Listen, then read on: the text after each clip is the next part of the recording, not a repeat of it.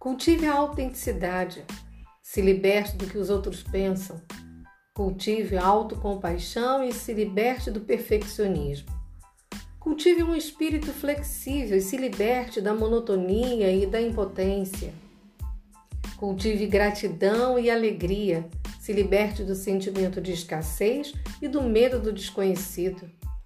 Cultive intuição e fé e se liberte da necessidade de certezas. Cultive a criatividade se liberte da comparação.